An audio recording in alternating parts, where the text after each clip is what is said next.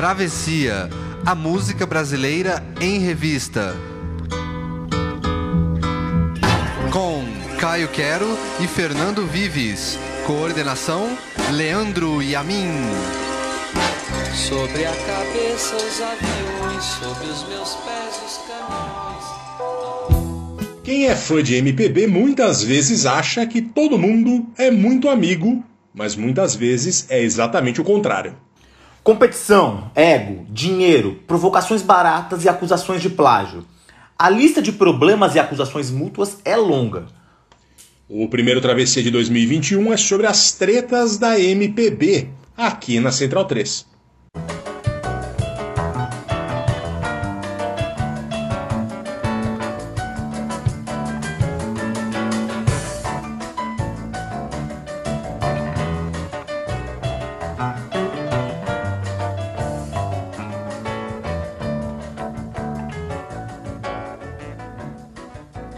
Você disser que ainda me quer amor, eu vou correndo lhe abraçar. Teus beijos, teus carinhos, vivo a procurar. Como um poeta busca inspiração nas noites de luar. Se você disser que ainda me quer amor, eu vou correndo lhe abraçar. E unidos bem juntinhos, seguiremos só nós dois. E o bom felicidade vem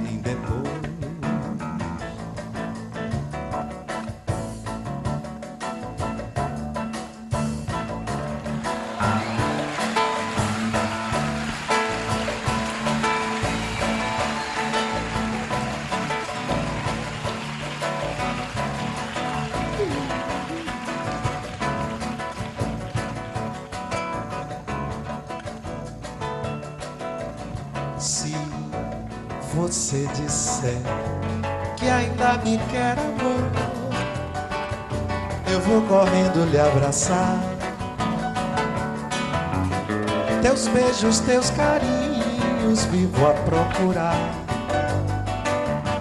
Como um poeta busca inspiração nas noites de luar. Se você disser que ainda me quer amor, eu vou correndo lhe abraçar. E unidos bem juntinhos, partiremos só nós dois. E o bom felicidade vem depois.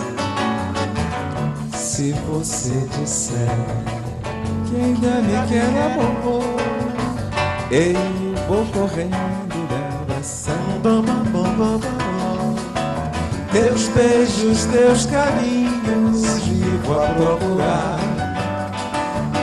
Um poeta busca inspiração nas noites de luar. Se você disser que ainda me quer amor, eu vou correndo lhe abraçar. E unidos bem juntinhos, partiremos só nós dois. E o bom felicidade vem depois. Bom felicidade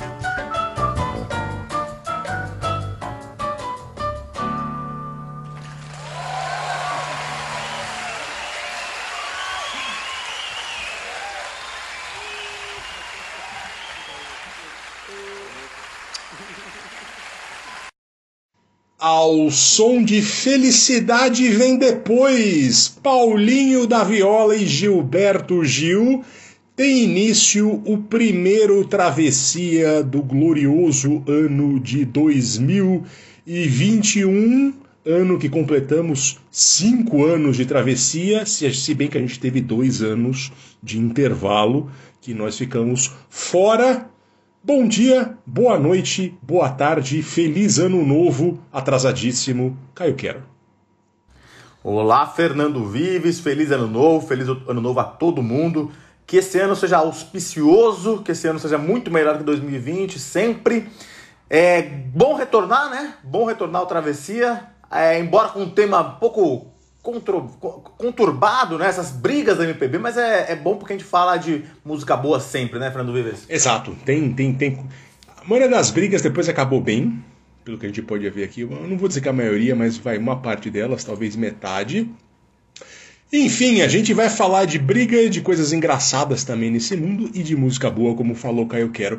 Lembrando que você pode acompanhar as atualizações do Travessia na página do Facebook ou do Instagram, procure lá Travessia Podcast, como dizem os australianos. Lembrando também que o Travessia é gravado em dois, duas localidades diferentes. Primeiro nos estúdios Mel Gibson, em Sydney, na Austrália, que é a minha casa e também nos estúdios Ray Conniff, que é a casa de Caio Quero, ele que é um grande fã de grande, Ray, grande Ray Conniff. Ah, sabe, eu já contei isso, não sei se eu contei no Travessia. Eu nasci no dia em que o Ray Conniff fez um show em Jundiaí, Caio Quero. Entendeu? O médico, Nossa, Fernando Vez. É, o médico que foi que ele responsável pelo meu parto não fez o meu parto, mandou o, o residente, a minha mãe ficou possessa. Porque o cara tava na esportiva, que é um dos clubes da cidade, vendo o show do Rei Conniff. Então. Isso explica muita coisa, Fred. Diz muita coisa Meu sobre a minha vida. O médico, o médico, o médico preferiu ir assistir o show do Rei Conniff a fazer seu passo. Que me dar a luz. É, mostra muita coisa. Enfim, no glorioso domingo 29 de março de 1981. Dois agradecimentos, começando o ano com dois agradecimentos. O primeiro deles é pro Alex Luna, que contou pra gente uma história muito, muito boa, tanto que ele ouve no carro o Travessia a filha dele chama o rádio do carro de Caio Quero. é muito bom. Foi a maior honra, a maior honra possível. Isso aí é, é muito obrigado, muito obrigado, Alex. Muito bom, Alex. Brigadão pela, pela audiência. E uma audiência internacional que nós temos, que é a Anastasia Moiseieva, ou Moiseieva espero ter falado corretamente aqui. A Anastasia entrou em contato conosco no, no, no, Facebook. Ela, ela é tradutora, ela fala português, está desenvolvendo o português dela é, é, através de podcast também. E, e, ela ouve o Travessia. Obrigado pela audiência, Anastasia, ela que é uma grande fã de, de Vinícius de Moraes e Baden Powell, dos Mutantes, está descobrindo muita coisa. Um prazer ter a sua audiência, esperamos que o nosso português seja compreensível. Pois é, muito obrigado, Anastácio. Obrigado também ao Wallace Amado, que também falou que a gente acompanha a cervejinha dele. A gente acompanhar a cerveja é também uma grande satisfação nossa, né, Fernando Vives? Já que a gente não pode tomar cerveja há muitos anos que eu não tomo cerveja com o Fernando Vives, infelizmente. Mas abração Wallace Amado também. Meu, tem dois grandes jeitos de ouvir o Travessia. Um é tomando cerveja, o outro é lavando louça. Eu, eu defendo Exatamente. essas duas teses aqui. Caio Quero e a gente começa falando sobre tretas na MPB. E é uma treta famosa aqui que deu muito o que falar, um grande bafafá nos anos 90, que foi a briga entre Paulinho da Viola e Gilberto Gil. Pois é, Fernando Vives. Tema delicado esse que a gente está fazendo e deixando claro que não estamos tomando parte, não estamos tomando partido por ninguém, porque são, são, são, são questões sempre que sempre os dois lados têm razão, ou melhor, nenhum lado tem razão.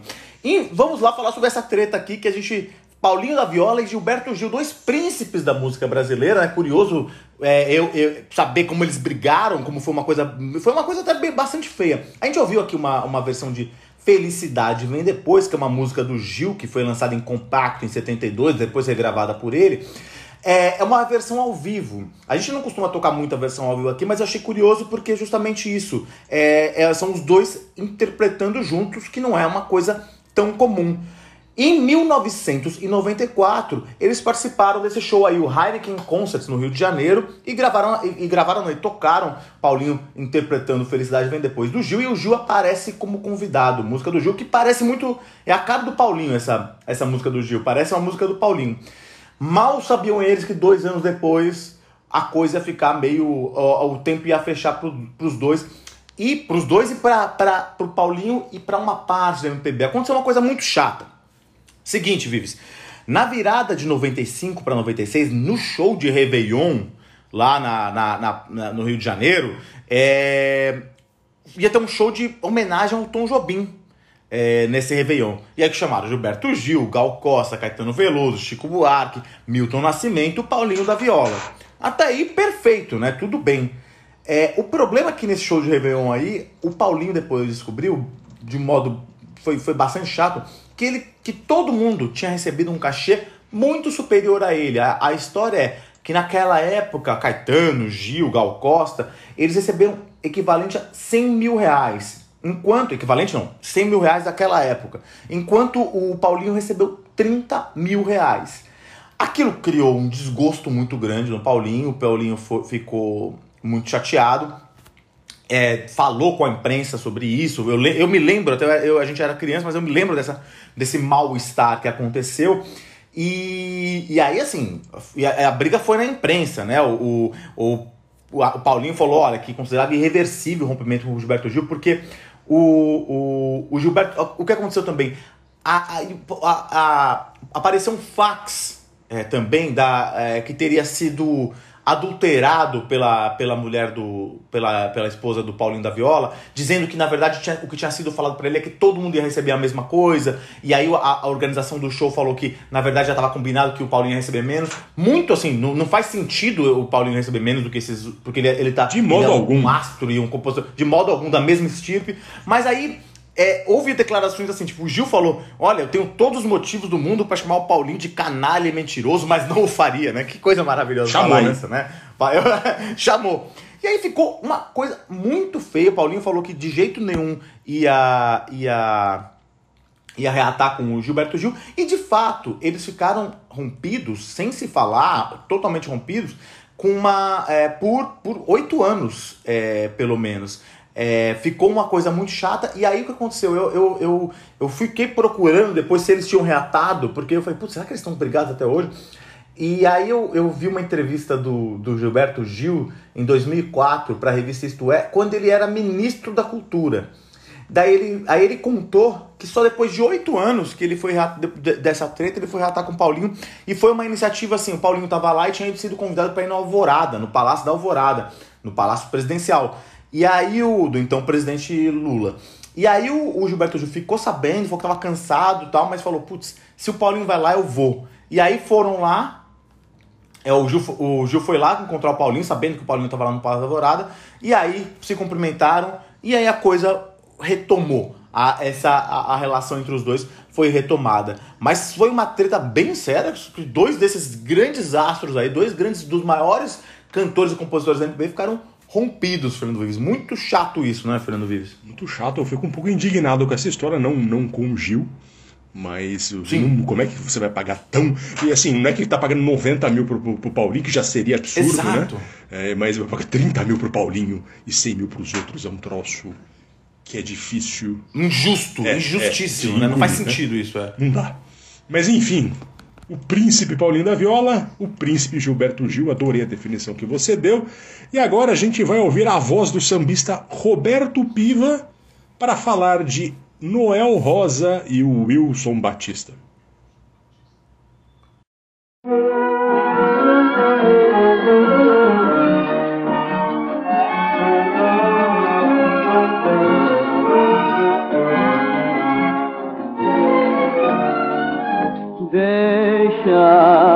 De ser convencida, todos sabem qual é teu velho modo de vida.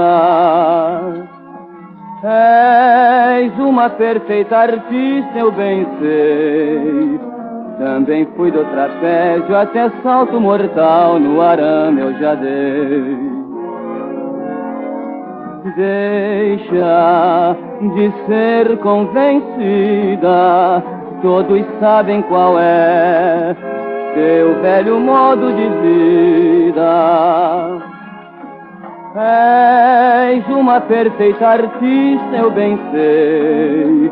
Também fui do trapézio até salto mortal, no arame eu já dei.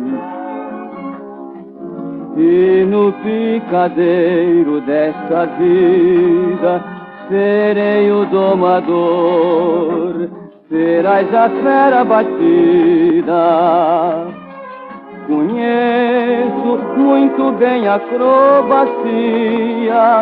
por isso não faço fé em amor, em amor de parceria. Muita medalha eu ganhei. Deixa de ser convencida, todos sabem qual é teu velho modo de vida. És uma perfeita artista, eu bem sei.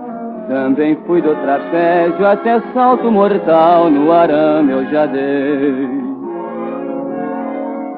Deixa de ser convencida, todos sabem qual é teu velho modo de vida.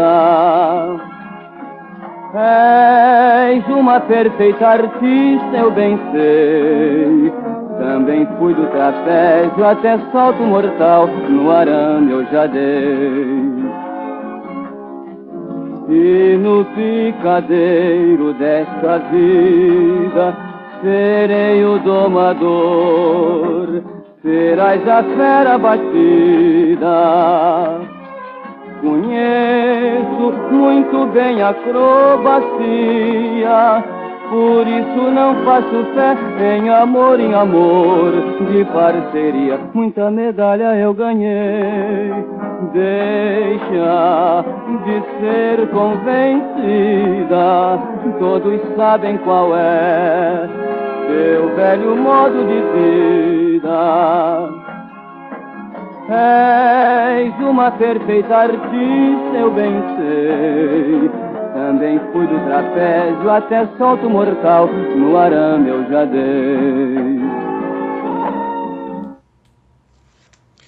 Deixa de ser convencida, Roberto Piva, 1956. Uh, é uma parceria entre Noel Rosa e Wilson Batista que protagonizaram uma inusitada briga musical nos anos 30. É uma briga famosa, mas segundo o jornalista e pesquisador João Máximo, biógrafo de Noel Rosa, ao contrário do que inclusive eu pensava, não deu muito o que falar na época, foi menor do que parecia, que pareceu depois. Tudo começou com um samba do Wilson chamado Lenço no Pescoço, que era uma apologia à malandragem. Lenço no pescoço, navalha no bolso, eu passo gingando, provoco e desafio, eu tenho orgulho em ser tão vadio. O que parecia ser do nada, o Noel compôs uma resposta a essa música chamada Rapaz Folgado, que dizia: Deixa de arrastar o teu tamanco, pois tamanco nunca foi sandália. Tira do pescoço o lenço branco, compra sapato e gravata, joga fora essa navalha que te atrapalha. É, há várias interpretações conservadoras que o Noel Rosa está passando um sabão num alguém que está fazendo uma apologia à malandragem, mas o próprio João Máximo lembra que é, é, o Noel também ele era fissurado na figura do malandro, que já não existia naquele momento como a gente acha que existia, né? Nos anos 50 e 60 falavam, ah, não tem mais aquele malandro. Nos anos 30 já não tinha exatamente aquele malandro, que era uma coisa das décadas anteriores ainda. É, e eu digo que essa treta parece ser do nada assim, mas ao que parece, na verdade houve uma disputa entre os dois por uma mulher. E o Wilson Batista se deu melhor, conquistou o coração da moça. Bem, aí o Wilson não gostou nada daquilo, né? E compôs Mocinho da Vila, que é uma música que diz: É conversa fiada dizerem que a vila tem feitiço, eu fui ver para crer e não vi nada disso. Aqui surge uma segunda questão importante nessa briga. O Wilson era um dos que acreditavam que o samba era uma coisa de malandro, do morro, ali do, do, do centro, ali da Lapa. E o Noel era um cara da classe média de Vila Isabel, estudante de medicina, e acreditava que o samba, como ele descreveu em Feitio de Oração, não era nem do morro nem lá da cidade, o samba nasce no coração. Aí o Noel triplicou, né, com um clássico, uma de suas canções mais conhecidas, que é Palpite Infeliz, que diz que a vila não quer abafar ninguém, só quer mostrar que faz samba também. E dá um recado: eu já chamei para ver, você não viu porque não quis. Quem é você que não sabe o que diz? E aí a coisa escalou e o Wilson Batista apelou, né? Ele fez dois sambas, um deles chamado Frankenstein da Vila, no qual ele zomba de um defeito físico que o Noel tinha, a hipoplasia. Ou seja, é, o Noel tinha o queixo para dentro, fruto de um parto complicado, que o médico exagerou no fórceps e o Noel carregou essa marca para toda a vida. Outro samba se chamava Terra de Cego, no qual ele zombava do diploma de Noel, que não chegou de fato a ter um diploma, mas que zombava do Noel ser um sambista uh, uh, uh, que fazia faculdade de medicina. Perde a mania de bamba, todos sabem qual é o teu diploma no samba. É o Zuabafa da Vila, eu bem sei, mas na terra de cego quem tem um olho é rei, ou seja, está falando que é uma porcaria o samba da vila. E conclui: em versos podes bem desabafar, pois não fica bonito um bacharel brigar. Está tirando um sarro do doutor. É. Então, o fato é que parece que o Noel ficou bravo depois disso, mas não muito tempo depois eles fizeram as pazes. E essa canção Terra de Cego ganhou letra do Noel Rosa e passou a se chamar Deixa de Ser Convencida, que é o que nós ouvimos, que era a resposta a uma cabrocha que um dos dois tinha aparentemente tomado um pé. E essa música de 1935, a versão que ouvimos é com a voz de Roberto Paiva, que gravou um disco só com canções com essa polêmica em 1956. É, é, a partir desse disco também, também ajudou a reverberar essa história, segundo João Máximo, mais do que ela de fato reverberou nos anos 30. O Noel morreu aos 27 anos, em 1937, vítima da tuberculose que foi a Covid da época. Enfim. Treta fundadora. É, é, é curioso essa, essa, essa, essa, polêmica, né, Fernando Vives? Porque essa aí é uma polêmica fundacional da música brasileira, né? Exatamente. Porque aí tem esses dois lados, a coisa. Se o, o, samba pode ser uma coisa de, de, de classe média ou não, e teve toda essa coisa. Eu estudei na faculdade. Eu não lembro se você estudou, eu estudei na faculdade essa, é, essa, essa polêmica, Fernando Vives. Eu não lembro que aula que foi. Nós. Nós dois, o Fernando Vives e eu fizemos faculdade de, de jornalismo na, na, mesma instituição, Vetusta Casper Libero, e eu estudei isso aí na faculdade. Eu, e é, é essa é a, é a, treta fundadora da MPB, né? É possível, eu não lembro agora, viu? Eu realmente não lembro onde foi, mas. Mas é, é o curioso dessa treta é que ela, é, ela ocorreu em forma de música, né? Diferente Sim. das outras que a gente. que, que se atreta entre as pessoas, é. a gente escolhe uma música só para representar isso. É, é, essa treta está toda documentada em forma de música e nas letras, né? Muito curioso isso. Que maravilha. Enfim, e agora a gente vai para os anos 50, que é não exatamente uma treta, mas é uma tentativa de não ter treta. Teresa da Praia, Dick Farney e Lúcio Alves.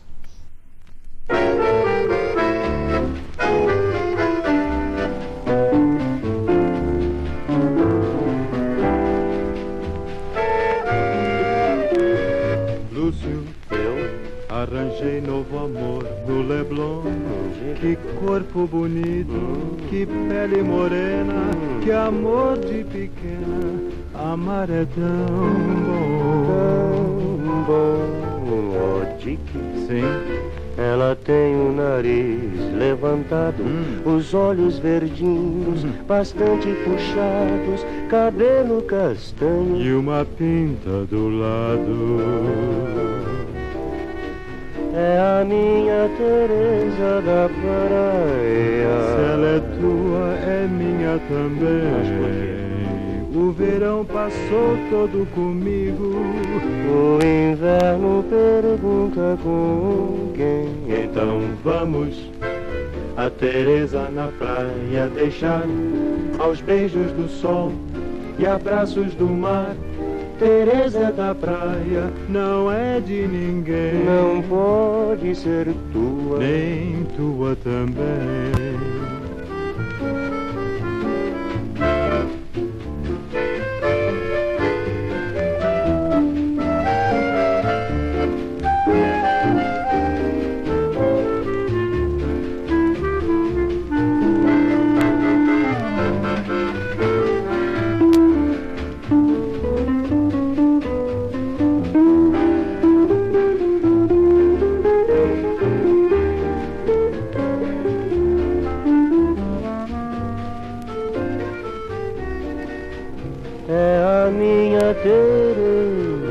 Da praia. Se ela é tua, é minha também. Mas o verão passou todo comigo. É, e o inverno pergunta com quem. Então vamos a Teresa na praia deixar aos beijos do sol e abraços do mar.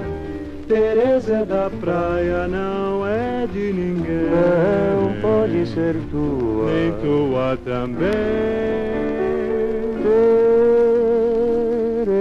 Teresa da praia,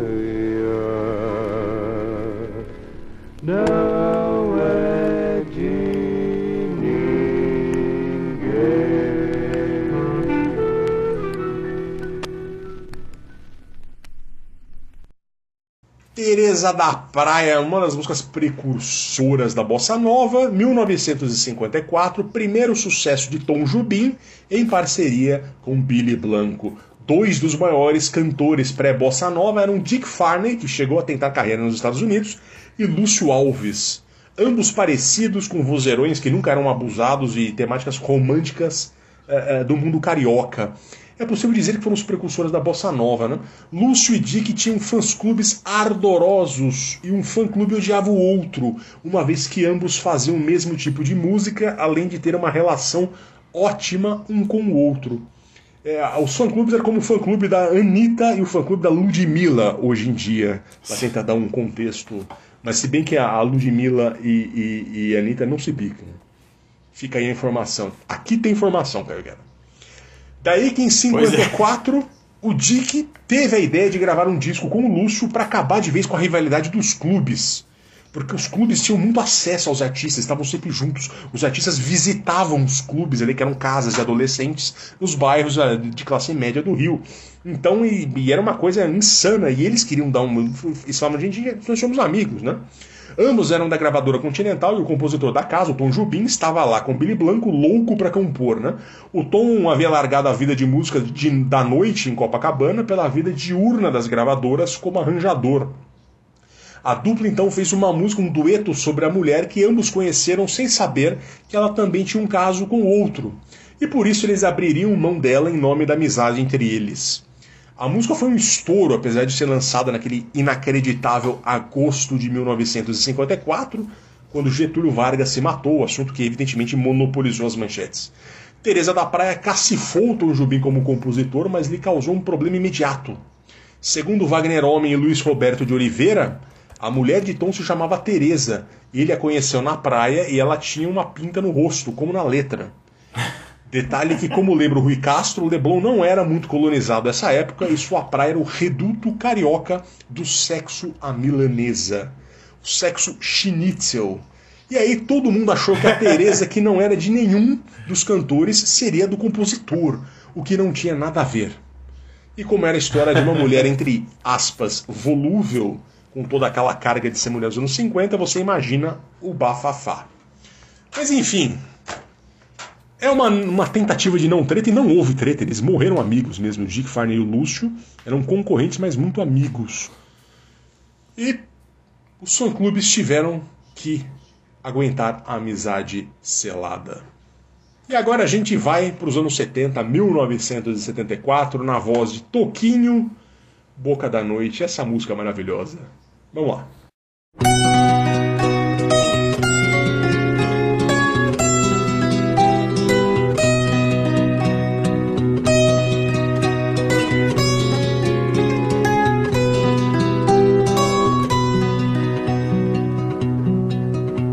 Cheguei na boca da noite, parti de madrugada. Eu não disse que ficava, nem você perguntou nada. Na hora que eu ia indo, dormia tão descansada, respiração tão macia, morena nem parecia que a fronha estava molhada. Vi um rosto na janela. Parei na beira da estrada. Cheguei na boca da noite e saí de madrugada. Cheguei na boca da noite, saí de madrugada. Gente da nossa estampa, não pede juras nem faz, ama e passa e não demonstra sua guerra, sua paz. Quando o galo me chamou, eu parti sem olhar para trás. Porque morena eu sabia, se olhasse não conseguia sair dali nunca mais. Janela, parei na beira da estrada, cheguei na boca da noite, saí de madrugada. Cheguei na boca da noite, saí de madrugada. O vento vai pra onde quer, a água corre pro mar. Nuvem alta em mão de vento, é o jeito d'água voltar. Morena, se acaso um dia tempestade te apanhar não foge da ventania, da chuva que rodopia. Sou eu mesmo a te abraçar. Vi um rosto na janela, parei na beira da estrada. Cheguei na boca da noite, saí de madrugada. Cheguei na boca da noite, saí de madrugada. Cheguei na boca da noite, saí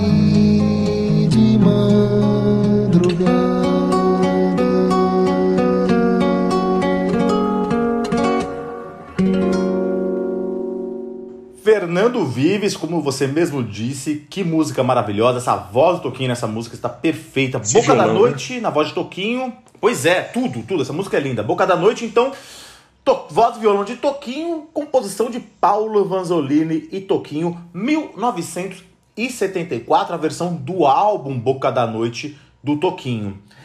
Essa música ela representa uma treta que também é isso. Essa é uma treta que nunca teve volta, nunca teve. Foi uma treta que, que, que acabou, uma briga que, que, se, que perdurou até o final da vida de um dos, dos treteiros, né? De um, de um dos caras que brigaram.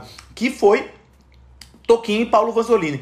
Paulo Vanzolini, grande compositor, grande sambista, também é, também cientista, né, também biólogo. Ele, ele fazia sambas e teve e, e conheceu o Toquinho, que era um jovenzinho da época, um jovem é, paulistano, e, e, e- viraram parceiros logo. Mas é, alguma coisa aconteceu. E esse é um negócio, é difícil entender muito bem é, o que aconteceu. O que acontece é que depois dessa canção, o Paulo Mazzolini nunca mais falou com o Toquinho, e pior, poucas vezes falou de Toquinho. Ele tem várias entrevistas que, que você que eu tava lendo sobre do, do Paulo Mazzolini, as pessoas perguntavam, mas o que aconteceu com o Toquinho? Eu falei assim, não, não falo sobre isso, não falo sobre esse cara, não falo. Assim, isso assim, recentemente, até, até pouco antes da morte do, do Paulo Vanzolini. É, eu pesquisei, eu tive a grande honra de passar algumas duas tardes aí com o Paulo Vanzolini é, antes da- do falecimento dele em 2013 e ele me contou um pouco sobre essa treta. Ele me falou, na época, ele o que- tem, tem duas versões. É, então, assim, talvez assim, aquela coisa, como uma briga desse tamanho, talvez nunca tenha um motivo apenas. Oficialmente, ele era muito. O Pa- o Paulo Vanzolini tinha bronca dessa música, por quê? Da Boca da Noite, que é o que engendrou a, a, a, a treta. É porque o Toquinho tinha. Ele tinha mostrado pro Toquinho essa canção e a canção não estava pronta. O Toquinho foi lá e escreveu, talvez no afã de. Ou então porque tivesse achado que a música era muito boa, ou no afã juvenil de, de ter. de ter. De, ter de, de concorrer no Festival da Canção, ele foi lá e escreveu a, a, a canção Boca da Noite no Festival da Record, e, em 74. E aí o Vanzolini ficou meio puto, porque porque a música não estava pronta, ele não, não gostava de algumas partes da música, a música não foi muito bem, acho que acabou tirando o oitavo lugar, então foi meio ruim. Quando eu tive lá também, o Vanzolini tinha uma, uma me contou, com, eu tive eu passei algumas tardes com ele lá no Museu de Zoologia, onde ele dava plantão, onde ele trabalhava, aqui no Ipiranga, no, no, no- na zona sul de São Paulo. Ele me falou também que ele tinha uma bronca do Toquinho, porque aconteceu um episódio muito triste é, para a música brasileira de modo geral, que foi a morte do Francisco Tenório Cerqueira, que é, é, em 76. O Francisco Tenório era um, era um instrumentista que estava fazendo uma, uma turnê com. Ele era pianista, com o, Tom, com o Toquinho e com o Vinícius de Moraes, naqueles emblemáticos shows do, do Toquinho com, com o Vinícius, que foi o outro grande parceiro do Toquinho também, assim como o Vanzolini. E aí é, ele estava em Buenos Aires e de noite, em 76, o, o, o Tenorinho, que era o nome, que era como ele era conhecido, saiu para comprar alguma coisa na rua, enfim, não estava muito clara a história. Foi preso pela ditadura militar argentina naquela época e foi morto pela ditadura militar. O, o, o Vanzolini me falou que ele achava que o Toquinho não ajudou bastante naquele momento, porque não, foi não conseguiu ir atrás do Tenório. Assim, não, não, tô, não tô ensinando que Toquinho tenha, não tenha feito isso, mas o Vanzolini falou naquela época. É aquela, é, é aquela coisa, né? O Vanzolini também era uma pessoa difícil, um cara que guardava bastante bronca das pessoas. Então, enfim, dois grandes nomes da música brasileira e da música paulistana, na verdade, dois grandes é, é, paulistanos é, aí que brigaram, infelizmente, e nunca reataram. Até a morte do, do Vanzolini em 2013, ele tinha essa bronca com o Toquinho, Fernando Vives. É uma, uma pena, né? E que, que coisa isso, né? Imagina, o músico sai pra comprar alguma coisa e é morto pela ditadura do país, né? Uma, uma coisa muito triste. Terrível. Enfim, agora a gente vai pra uma treta também desse mesmo tempo. Treta pela disputa de uma música entre Elis Regina e Bete Carvalho. Vamos ouvir Folhas Secas.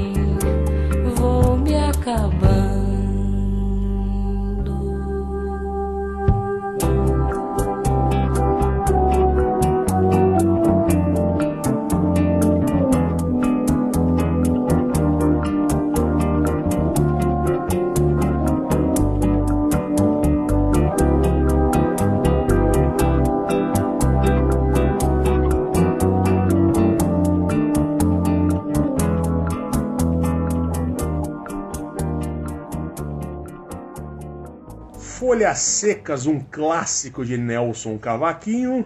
Essa aqui é uma treta brava, viu? Folhas Secas, na voz de Elis Regina, gravação de 1973, do disco que ela lançou naquele ano.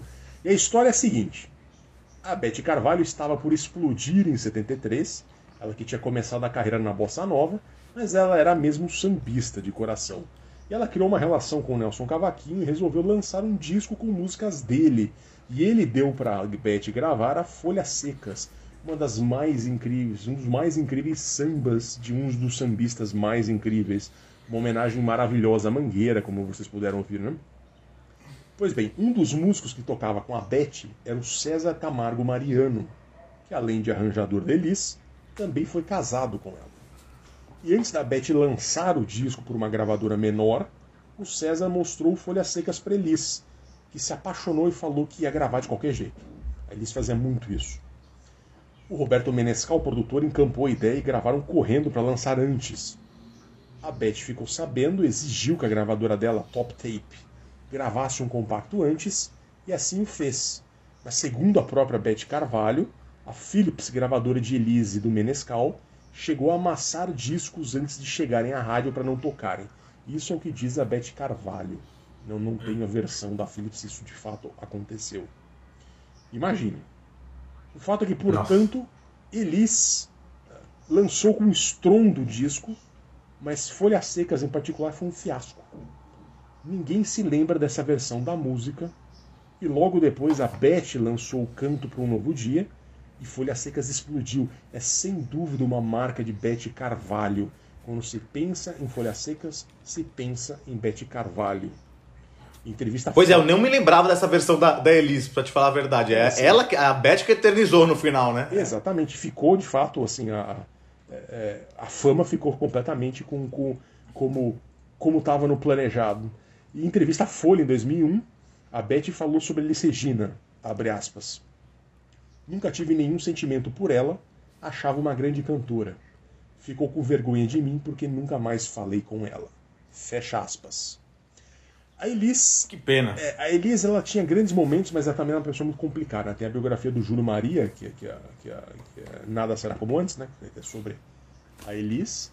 É, é, isso fica muito claro. Ela era uma pessoa muito insegura, tinha então uma história é, é, é, de vida um, um tanto difícil, é, uma, uma autoestima baixa, e ao mesmo tempo ela era um genial. É, é, o Aldir Blanc só fala coisas boas dela, né? o João Bosco também, mas ao mesmo tempo ela super destratou a Nara Leão, que é outra treta que quase entrou aqui. Né? E eu- dá pra fazer uns dois ou três programas também só de tretas da MPB, é, é, é, mas ela e a Exato. Nara Leão também não se falavam, e muito por conta porque a Elis é, foi bem, bem incisiva nisso. Mas enfim, é essa treta que a gente ouviu. E agora a gente vai para uma treta entre Caetano Veloso e Geraldo Vandré. E vamos ouvir Gal Costa com Baby.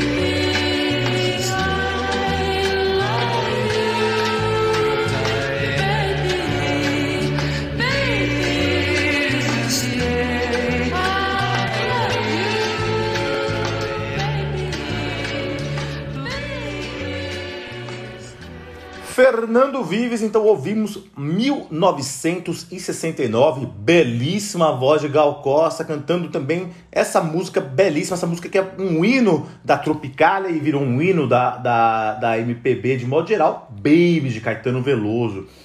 Essa música aqui ela representa ou representou, ela, ela, ela suscitou uma briga que também está no, no cerne da, da, da- de, de duas disputas aí culturais na MPB nos anos 60. Assim como teve essa, essa, essa treta de, de Noel e Wilson Batista sobre que quem podia fazer samba, também teve uma outra briga no, no- nos anos 60, principalmente, sobre o que, que era MPB, o que, que, que podia ter ou não na MPB.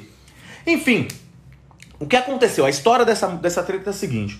O Caetano, Caetano ele, ele já naquela, naquele afã do movimento tropicalista que buscava beber antropofagicamente nas, na- na- na- nas influências internacionais do rock, principalmente dos Beatles, dos Rolling Stones, e trazer para a música brasileira, ele fez essa música, é, Baby, é, bem com uma, uma- uma- uma- um- como um hino tropicalista e fala: você precisa saber da canção do Roberto. Roberto, imagina, é, Roberto era uma, um- uma, uma coisa considerada menor pelos cobras lá da MPB naquela época, né? Roberto era uma coisa alienada. E aí o, e a, e a- e a Tropicália veio querendo juntar essas coisas. É a, é a Jovem Guarda, é Beatles, é, é- é MPB. E aí é, você, você tem que na lanchonete. assim, e aí o, o Caetano fez essa música pra irmã cantar, pra, pra Maria Bethânia cantar. E pra tocar no, no Tropical o Pano das Circenses, aquele disco manifesto, aquele, aquele disco que tem a capa preta lá com a foto de todos eles lá. O que acontece é que a, que a, a, a Maria Bethânia ela não quis entrar na Tropical, ela não quis entrar no, no, no disco. Ela, ela tinha tido. Ela tinha feito carcará aqui, ela sabia, ela estava meio famosa.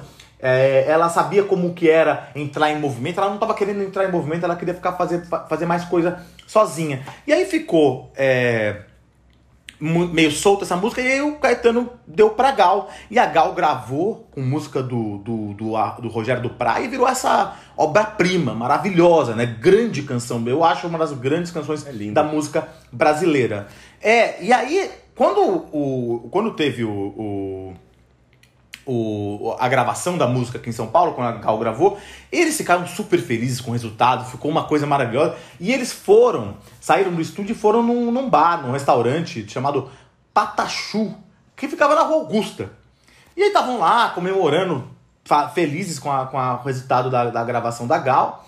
E aí quem tava lá no Patachu? Geraldo Vandré. Geraldo Vandré, que é o autor, compositor e cantor da Caminhando e Cantando e Seguindo a Canção, que era o, o, cara, era o, o as da, da música de protesto no, no Brasil. Ele era o cara que que estava ligado ao CPC, o Centro Popular de Cultura, que tinha essa música engajada, de protesto, que era uma música de combate à ditadura. É, e, e o Geraldo Vandré, ele representava tudo isso. Ele era o cara que era o mais ortodoxo nesse sentido. Falava assim, não, a música tem que ser brasileira, é, é, de raiz, não pode ter influência estrangeira. E o Caetano já estava em outro. Também teve, por exemplo, o, o, teve, o Caetano criticou já desde o início aquela marcha contra a guitarra elétrica. Imagina, teve gente que era contra entrar guitarra elétrica na música brasileira. Hoje parece ridículo. Mas esse pessoal do Vandré era, era, era contra, que fala, não, só tinha que ter violão acústico, na, na- só tinha que ter violão na, na, na música brasileira, porque isso era um instrumento estrangeiro, um instrumento de guitarra era um instrumento do imperialismo. E aí o Geraldo Vandré tava lá, Imagina, o Geraldo Vandré era um grande astro nessa época. Ele, em 68, ele, ele, ele era assim, muito maior que o Caetano. Naquela época, muito maior que o. Que o Geraldo Vandré depois ele, ele foi. é, é, De repente vale até um, um, um programa sobre ele só. Depois ele foi, foi preso, caiu no ostracismo, fi- ficou. Ele tá, tá por aí até hoje. Mas ficou menos famoso. Mas naquela época ele era o grande cara da MPB. E ele chegou e falou: Ah, que vocês estão? E aí, Caetano, que, que besteira vocês estão aprontando por aí? Parece que ele já foi bem agressivo. é, assim, quando chegou na mesa. Foi, ele eles estavam lá e falaram assim: Ah, que, que vocês estão. ah, Que, que palhaçada vocês estão aprontando? E aí o Caetano e o. E a Gal estavam lá todos empolgados, lá tava a Dedé também, a mulher do Caetano, não me lembro se o Gil tava junto. Mas aí o falou: não, a gente tá muito feliz aqui, a gente tá comemorando porque eu. Porque isso é, isso é a versão do Caetano que eu tô contando, naturalmente, né? Não tô, não tô contando a versão do, do Geraldo Vandré. É a versão do Caetano no Verdade Tropical, no livro dele. E aí o, o, o, o Caetano falou: ah, não, a gente tá muito feliz aqui porque é, a gente gravou uma música agora com a Gal, ficou muito, muito legal tal. E aí ela falou: ah, é, então, então canta aí, Gal. E a Gal é muito tímida. Gal, Gal tava. Gal é, a gente fez o programa dela, ela é bem, bem tímida tal. E aí ela falou: não, tá bom. E canto, começou a cantar e cantou. E aí ele pegou, ouviu um pouco e pegou, interrompeu e falou: não, isso aí é uma merda, o, o Geraldo André falou. Falou sobre a música Baby. Isso é uma merda. E aí a Gal ficou assustada, se calou. E aí o, o Caetano tomou as dores da Gal e falou: sai daqui, Geraldo Vandré, não sei o quê. E aí o, o, o Geraldo Vandré começou um discurso falando que eles estavam traindo a cultura nacional e tal. E ficou uma briga mesmo, gritaria lá no restaurante, ou na, na, na balada que eles estavam lá. E aí, essa é, que representa toda essa diferença ideológica, né? O Geraldo Vandré fala assim: não, não tem uma cultura nacional que tem que ser preservada. E o Caetano e os tropicalistas falam: não, tudo bem, mas a gente pode ter influências estrangeiras aí. E aí eles ficaram sem se falar por anos. Eles só voltaram a se falar algum tempo depois, quando os dois já estavam no exílio. E, e a- essa foi uma, uma treta que mostra também essa, essa polarização que existia nessa época aí da música popular brasileira, né, Fernando Vives? Pois é, e uma coisa que, que, de fato hoje parece tão anacrônica essa, essa discussão, né? E porque, enfim, ganhou o discurso, ganhou a ideia de que música é mistura. E era antes e foi depois. Mas, mas enfim, esse é um papo para outro programa para entrar nesse mérito. E agora a gente vai também para uma treta pesada. Vamos ouvir Rita Lee com Calma.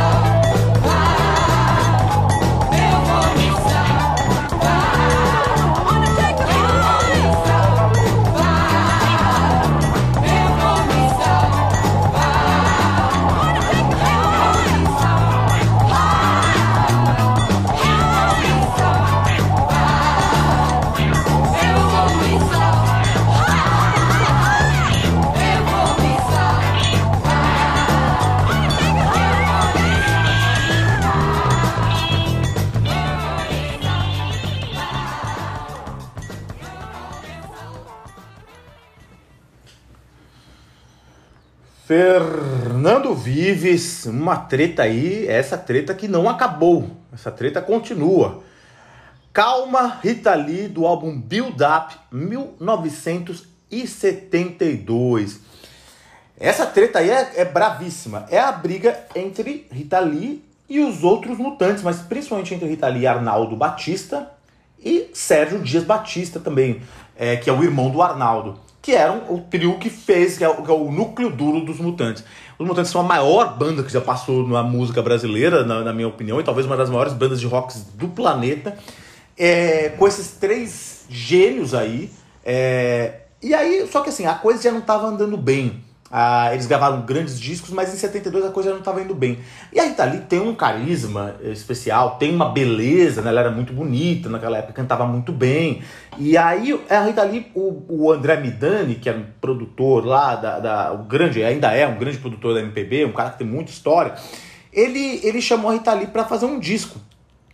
É, tinha, na época tinha uma, a Rodia, que era uma fábrica de tecidos, se eu não me engano, fazia um desfile, era uma coisa muito grande. E aí, é, e o desfile tinha um show, era um puto evento, assim. E aí ele chamou a Rita Lee pra fazer o desfile da Rodia, para gravar o comercial da Rodia e pra, e pra gravar um disco. Os mutantes de mod, os mutantes participaram da, do desfile da, e, da, e, da, e do comercial, mas aí a Rita Lee foi chamada pra gravar um disco solo.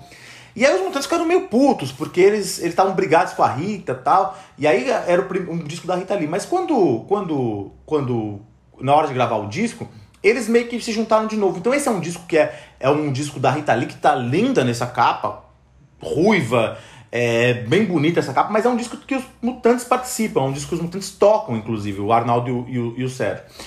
Mas assim, ele representou o fim dessa relação. A Rita Lee, que era casada com o Arnaldo, já estava brigando com ele, era um casamento muito difícil, era um casamento em que, que, que é difícil saber também, aquela coisa assim, a, a, a Rita na, na, na autobiografia dela que lançou há pouco tempo, ela diz que o Arnaldo tratava muito mal ela, e tinha ciúme, também desprezava, e trancou ela no lugar, era uma coisa, aquela coisa de uma, uma, uma coisa bem abusiva, uma, mas assim, uma coisa pessoal, mas também teve essa a, a outra treta que o, que o, que o Arnaldo e o, e o Sérgio, eles estavam querendo.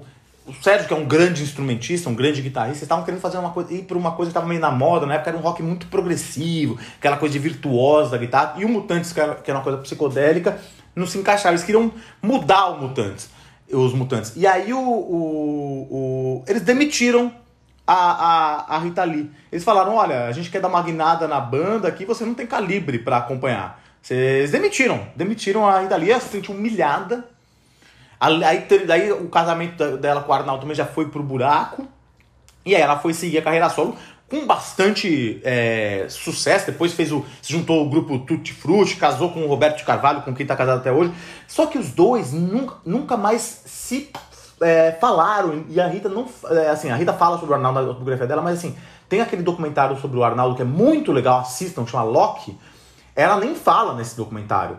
É, e o Arnaldo depois teve. é, é, Porque ela fala, depois, mesmo depois de, de separarem, mesmo depois da- do- dela sair dos mutantes, o Arnaldo ainda chegava em show dela no, no solo e ficava na primeira fileira fazendo sinal pra ela, pondo, sabe, polegar pra baixo, zoando ela. Então, assim, ela se sentiu muito humilhada, por isso ela tem uma, uma, uma mágoa do Arnaldo muito grande. E aí o Arnaldo e aí o Arnaldo também ficou magoado com ela, tanto que, o Arnaldo falou, quando a, Rita Lee saiu com, o- saiu com a- sa- saiu o livro da Rita Lee, a bio- autobiografia, que é muito dura com o Arnaldo, ele falou, nem vou ler isso aí, ninguém devia ler. A Rita Lee também é muito dura com o Sérgio, falou que o Sérgio, por exemplo, que é um grande instrumentista, é, um, é só 95% técnica e 5% inspiração, quer dizer, é um cara pouco inspirado, só é um, um cara muito técnico. O Arnaldo brigou depois com o Sérgio, então assim, infelizmente os mutantes estão brigados, mas a grande treta é, é essa, né? É, é Arnaldo e, e- e Rita. E curiosamente, essa música que a gente ouviu, que é chamada Calma, é uma música do Arnaldo. É uma música Olha só. composta pelo Arnaldo e cantada pela Rita Lee solo, e mas parece que, que, que, que fala sobre a treta que ia se estourar, né? Ela fala assim, ó, calma, calma, sinto, mas tudo que eu quero é só fugir de você. Calma, baby, a vida é tão longa, tão longa. É, é, é isso, assim, e aqui eu me despeço. Não vá se aborrecer. É assim, já mostra que a, que a coisa tava ruim. Uma letra do Arnaldo cantada pela Rita Lee, que simboliza essa treta muito triste e muito longa da MPB, né, Fernando Vives? Simboliza muito, né? É, eu lembro quando eu li A Divina Comédia dos Mutantes, que é a biografia dos mutantes escrita pelo, pelo Carlos Calado, que ele conta uh, uh, quando o Arnaldo teve um incidente que ele se jogou do hospital, do andar de cima e se machucou gravemente, não, não morreu. É, a Rita, depois de anos sem falar com ele, ela ficou em choque com isso, ela foi lá. E ela ajudou a cuidar dele ali no momento, então também tem, teve isso mas depois ela não quis mais saber também porque isso. Uma história que foi muito intensa para todo mundo e, e o tempo cura as feridas, né? Então, é, talvez nem tanto porque ela acabou escrevendo esse livro de memórias depois, né? Mas eu acho que, que a separação acabou sendo boa para todo mundo no fim das contas. Outra treta que a gente vai ouvir agora entre o pessoal do Ceará, vamos ouvir Fagner cantando Mucuripe. Aquela estrela é dela, vida, vento, vela, leva-me daqui.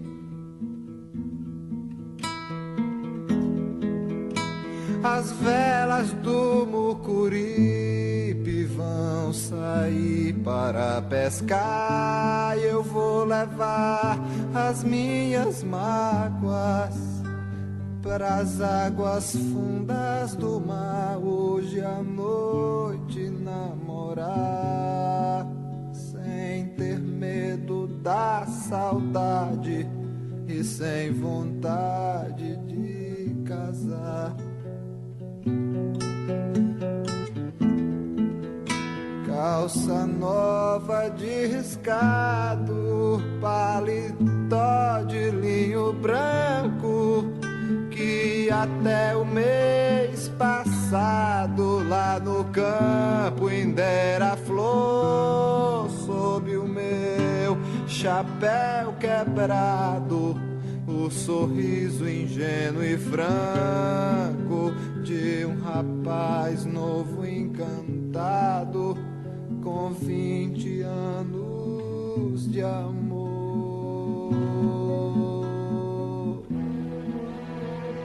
As velas do Mucuripe vão sair para pescar. Vou levar as minhas mágoas pras águas fundas do mar hoje à noite namorar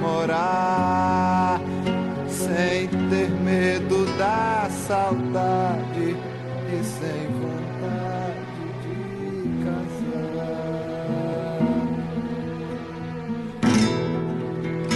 Calça nova de paletó de linho branco que até o mês passado lá no campo ainda era flor sob o meu chapéu quebrado, o sorriso ingênuo e franco de um rapaz novo encantado, com vinte anos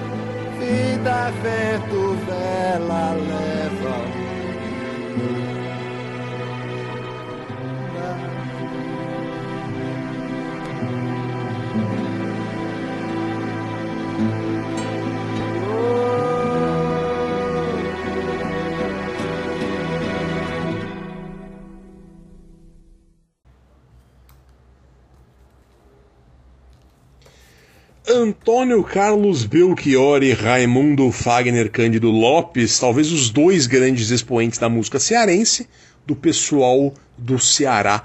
O pessoal do Ceará foi um movimento artístico fincado muito na música, mas não só na música, que teve também a Melinha e Edinardo.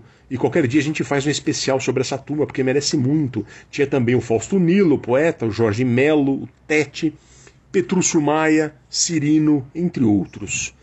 Vou contar resumidamente aqui. Esse povo se juntou na Faculdade de Arquitetura da Federal do Ceará e se reunia no Bar do Anísio, na praia de Mucuripe, em Fortaleza, ali entre 67 e 70. Rolava de tudo, de saraus a striptease. Aliás, imagina o striptease do Belchior agora, Caio Quero. Tô, tô um pouco em choque agora com essa imagem. Mas enfim, do Fagner também. Enfim, vou deixo essa imagem com vocês. Essa turma começou a compor música e a participar de programas de rádio, TV e festivais por todo o Ceará, sempre ganhando os prêmios. Né? O Fagner e o Belchior se alternavam sempre em primeiro lugar. Nos anos seguintes compuseram juntos Mucuripe, o Belchior fez a letra, o Fagner a música, e a música foi um estouro para ambos, até o Roberto Carlos gravou. Só que eles eram amigos e também muito competitivos. O Belchior se incomodava com o jeito que o Fagner, segundo o Belchior dizia, pegou a música para ele. O Fagner reclamava muito que o Belchior fazia muito bullying com ele, maltratava demais. E eles brigavam muito e tinham muito álcool rolando entre eles, e o fato é que eles brigavam muito por qualquer coisa. Eram muito competitivos. Até que um dia houve uma briga homérica entre os dois na casa da Amelinha. Sempre se falou dessa briga que teria rolado faca, ou tesoura, ou peixeira. O Fagner disse que ele viu uma tesoura em cima da mesa e antes da briga jogou para a janela. E que o Belchior era bom de karatê. Não sei nem quem ganhou a briga, se é que houve um vencedor, né? Mas eles ficaram mais tempo brigando e afastados que, que, do que próximos, mesmo tendo composto alguns clássicos juntos, né? O Fagner diz que até hoje o Belchior foi muito importante para ele, apesar das diferenças que nunca conseguiram solucionar. E agora a gente vai para o rock brasileiro dos anos 80 com Paralamas do Sucesso. Me liga.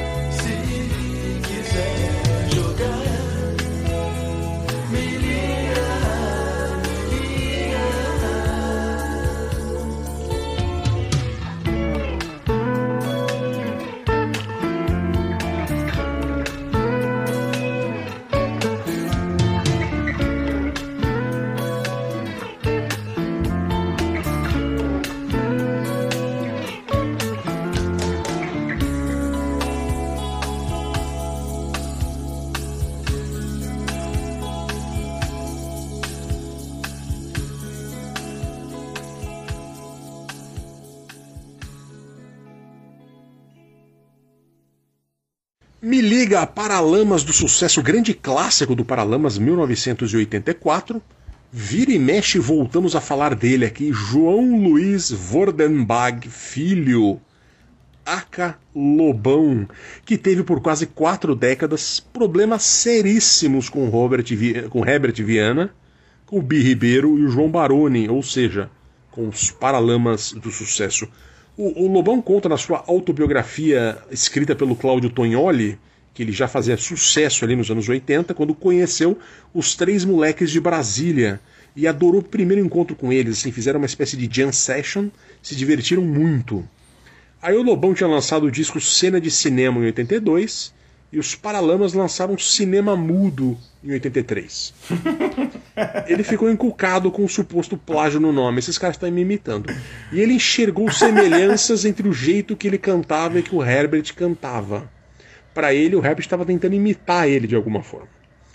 E o Lobão reclama que tinha composto Me Chama e os Paralamas gravaram Me Liga. Embora a gravação de Me Liga seja anterior à de Me Chama. Aí o Lobão, a cada novo disco do Paralamas, enfim, o Lobão, a cada novo disco dos Paralamas, dizia que algo no disco deles era imitação ou plágio conceitual, enfim, eles sempre davam um cascudo. Os Paralamas normalmente não respondiam, eram, em raras entrevistas eles davam umas respostas sarcásticas aí, mas eles meio que ignoravam o Lobão. Até que em 2018 o Lobão selou a paz e gravou músicas do grupo, como Lanterna dos Afogados. Mas foi uma questão séria, viu? Eu vi uma das entrevistas que eu achei do Lobão na internet, com ele dizendo que ele falou muito dos Paralamas em terapia, que ele mesmo assumia que era como se fosse uma obsessão na vida dele a questão dos Paralamas. E, e uma coisa muito séria na vida dele, essa história, mas por hora acabou bem. Como tá todo, Que bom. Como tá todo mundo vivo e o Lobão é o Lobão, talvez tenha novo, no- novas reverberações aí, mas por enquanto tá tudo bem. e vamos encerrar aqui. Caio, quero sempre polêmico, trazendo polêmicas aqui pro, pro, pro, pro- pro programa Travessia. A gente vai ouvir Charlie Brown Jr., é isso mesmo, Caio Quero? Fernando Vives, você é o último cara que pode falar de polêmica, que você trouxe Capital Inicial outro dia. Mas, Eu já trouxe Negritude Júnior, vamos lembrar. pois é. Pois é, Fernando Vives, vamos falar, vamos ouvir Charlie Brown Jr., última música do programa. O couro vai comer. Couro vai comer. 1997, que é uma música também profética aí, né? A música muito legal, a música, a, a música que lançou o, o, o, o- o Charlie Brown Jr., a banda de Santos, por sucesso do LP, ou do melhor, do CD Transpiração Contínua e Prolongada. Grande nome. E ela apresenta, apre- o grande nome, apresenta a banda aí, a- o Charlie Brown, corra pra ver o que acontece. É muito legal, eu, eu gosto, o Charlie Brown assim, é uma coisa que eu acho, eu acho que é curioso, até uma, uma questão pessoal, porque eu percebo, porque a gente, talvez por ser um pouco mais velho, a nossa geração, eu confesso que particularmente eu nunca levei muito a sério o Charlie Brown Jr., assim. E, e eu, eu percebo que uma geração depois da nossa, Vives, assim, um pessoal um pouco mais novo, tipo, leva muito a Cultua. sério o, o, o Charlie. Cultua, eu, eu fiquei um pouco impressionado depois que eu comecei a conviver com gente mais nova no trabalho. tal, as pessoas, eu, eu, eu sempre achei que era assim, ah, era uma coisa que é, é interessante que passou nos anos 90, mas não, é, é, é muito. E é, e é muito legal mesmo, é muito interessante. E essa treta que a gente vai falar aqui é uma, é uma treta que chegou às vias de fato também. Chegou a ter uma. É é uma treta que aconteceu uma briga, né, pra terminar. É meme até Como hoje, viu? comeu, Tem, tem, Pois é, meme até é, hoje. é- isso. é- é verdade. É meme até hoje e as pessoas ainda se tomam partido por essa, por essa briga aí. É, o couro comeu efetivamente, então, no dia 2 de julho de 2004, no aeroporto de Fortaleza. O que aconteceu? Tava no avião, apareceu dois antípodas da música e do rock brasileiro na época, né? O Charlie Brown Jr., com essa coisa skatista, agressiva, descolada, com Los Hermanos, essa coisa um pouco mais sentimental, mais próxima da MPB, com o pé no samba. Estavam lá. E o, o que aconteceu é que tava, o, desde o avião parece estava tendo um clima ruim é, lá na, no, no, no avião. As duas bandas estavam indo para Fortaleza e assim, estavam tendo um clima ruim porque é, o Marcelo Camelo, ele tinha aparentemente criticado, é, sem dizer nomes muito assim, mas ah, banda que participa de comercial de refrigerante, a gente nunca vai ser isso. E, e naquela época o, eram, as duas bandas estavam bem no auge. É, e aí, o, o- porque o, o- Charlie Brown tinha participado de, um, de uma, um comercial da Coca-Cola na época. E o Chorão tava meio puto tal. O que aconteceu é que eles estavam se provocando o tempo inteiro lá no avião. Não sei quem começou, mas o que aconteceu é que depois que desceu, é, desceu, é, desceram do avião, o, o- Chorão pegou e deu uma cabeçada na cabeça do. Começaram a se provocar e o Chorão partiu pra cima do, do, do Marcelo Camelo e deu uma cabeçada no olho. Tem uma foto do, do olho do Marcelo Camelo tal. É, o Chorão, ele sempre. Ele, depois ele até falou sobre essa briga num programa ensaio do Faro. O ensaio é uma coisa maravilhosa, né? Sim. Que ele fala assim: olha, todo entre... ele, o, o Chorão tinha uma impressão, assim como o Lobão, é que assim, toda entrevista que o, que o, que o Marcelo Camelo dava, ele dava um jeito de, de, de, de- espinafrar o, o- Charlie Brown. O que pode até ser verdade mesmo, assim, porque é, eles eram como se fossem antípodas. Então, talvez até para se colocar num- numa posição na, na, na cena de rock, o- o- os Los Hermanos talvez quisessem se diferenciar bastante do, da outra grande banda que tinha na época, que era, que era o Charlie Brown. O que aconteceu foi isso, o, o Chorão deu uma cabeçada no Marcelo Camelo, e aí o, o Marcelo, o, o Rodrigo Amarante foi lá e deu uma porrada no Chorão, e começou essa po- po- porradaria e pancadaria aí lá no aeroporto de Fortaleza. Os dois foram, o- tanto o Marcelo Camelo quanto o, o Chorão foram levados para a Polícia Federal para esclarecimentos lá no aeroporto, mas não fizeram queixa porque os- cada um tinha seu compromisso e tal, é, naquela época.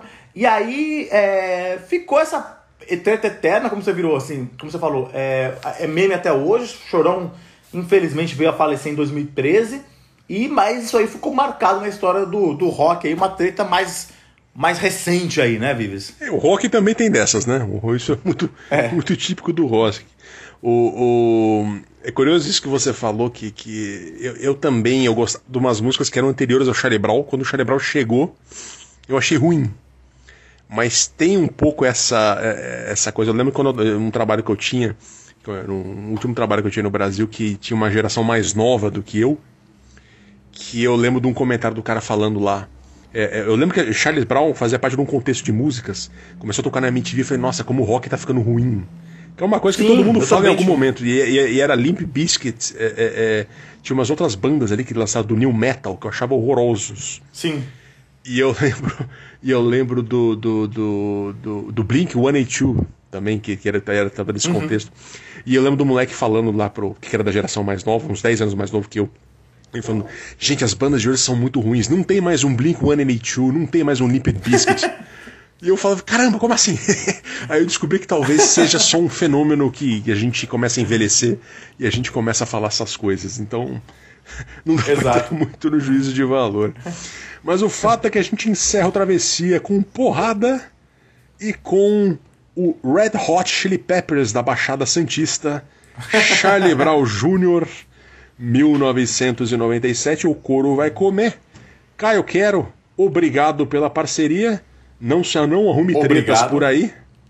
Nos vemos na próxima. Até. Até. Abração.